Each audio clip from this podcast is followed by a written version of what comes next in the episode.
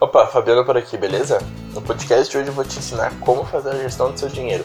Eu vou explicar seis técnicas incríveis que, se você aplicar no seu dia a dia, com certeza passará dinheiro no seu orçamento, ao invés de faltar. Se você quer aprender como fazer, cara, escute esse podcast até o final. Imagine a seguinte situação: tu trabalha o mês inteiro, recebe o salário e alguns dias depois bate aquela sensação de que seu dinheiro sumiu, simplesmente desapareceu. Sobrou só alguns centavos no seu bolso. Só que, eu, cara, importante detalhe, o seu salário ainda está muito longe. Eu acredite, milhares de pessoas sentem essa mesma sensação que você. Não é de hoje que fazer a gestão do próprio dinheiro é considerado uma tarefa fácil. Nós somos influenciados diretamente pelas mídias e redes sociais, o que nos faz gastar mais do que a gente ganha. E a gente só descobre isso quando os boletos chegam na nossa casa. Vou te contar uma história agora que eu aprendi cedo, uma grande lição relacionada ao dinheiro.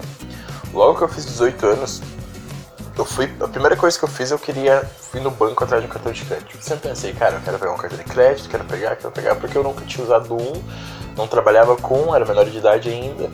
Então, quando eu fiz 18, a primeira coisa que eu fiz, eu fui no banco. Eu lembro até hoje que eu tive dois, meus dois primeiros cartões. Foram um na Caixa Econômica e outro no Banco Itaú. Um tinha mil reais de limite o outro tinha 650. Eu lembro até hoje o dia que eles chegaram. Cara, era maravilhoso, né? sabe? Aquele, aquele envelope com o cartão era lindo. E eu ainda não tinha ideia que aqueles dois envelopes se tornariam um pesadelo na minha vida um tempo depois.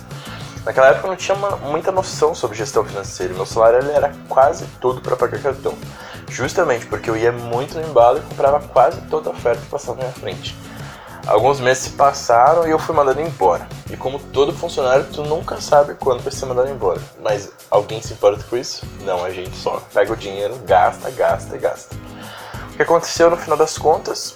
Eu, o próximo mês chegou, eu não tinha dinheiro para pagar meus cartões, não tinha dinheiro para pagar empréstimo, não tinha dinheiro para pagar loja de roupa. E aí eu fiquei com uma dívida enorme. Só que detalhe, eu tinha 18 anos e meu salário era de 850 por mês. O resultado final dessa história você já sabe, né? Eu fiquei com inadimplência no meu nome, meu nome ficou sujo, eu comecei a receber milhões de ligações no meu celular e minha vida virou um caos absurdo da noite pro dia. Foi uma loucura. Essa história se encerrou quase um ano depois, quando voltei a trabalhar, comecei a procurar esses credores a fim de negociar e quitando minhas dívidas aos poucos.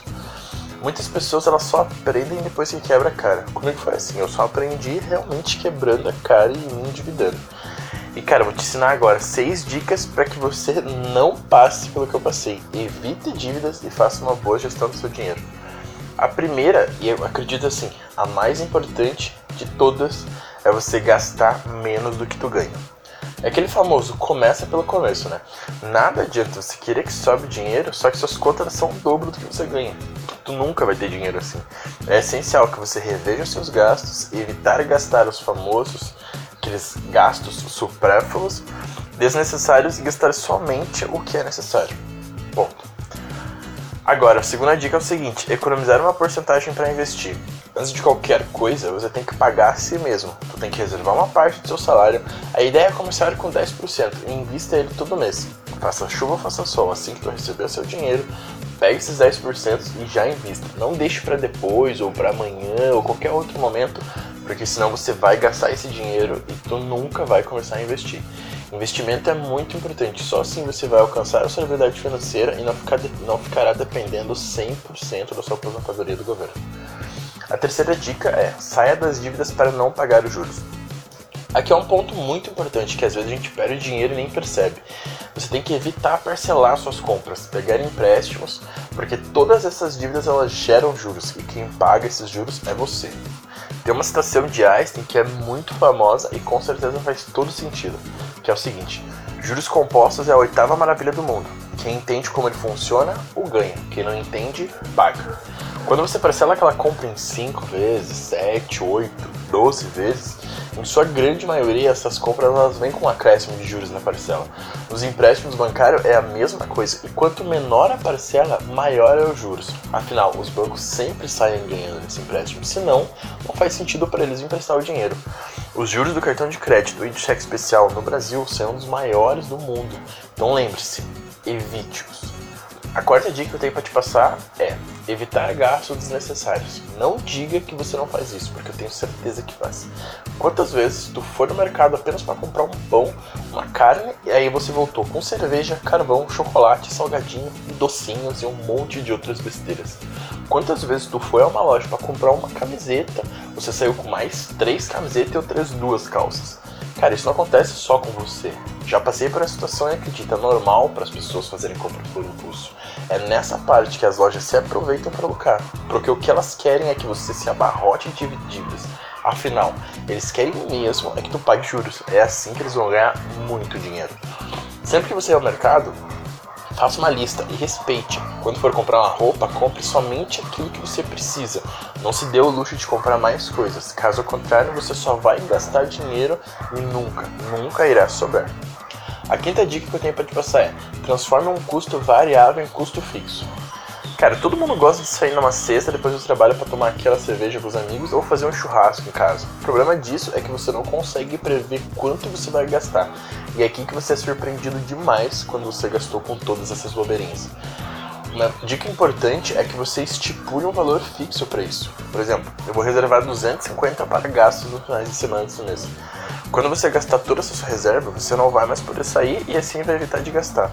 Essa dica é muito importante porque você estabelecer uma meta para os seus gastos, você vai transformar o seu custo que ele era variável em um custo fixo.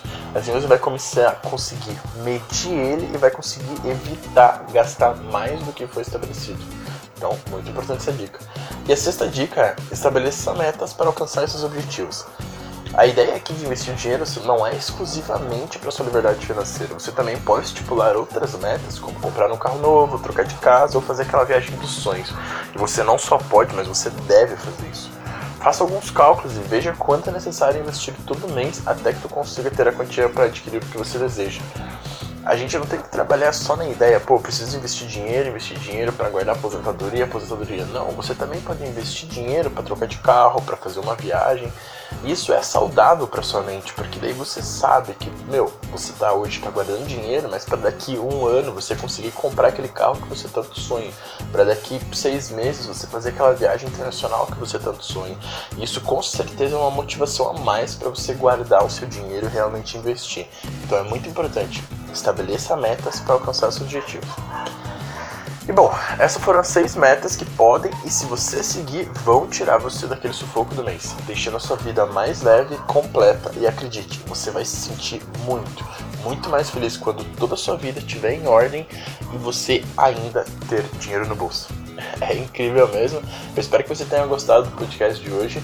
E se você tem alguma dúvida, alguma sugestão, qualquer coisa que você queira comentar, pode colocar aqui nos comentários que vai ser um prazer te ajudar. Muito obrigado por isso então. Agradeço você ter ouvido e até a próxima. Sucesso, um abraço.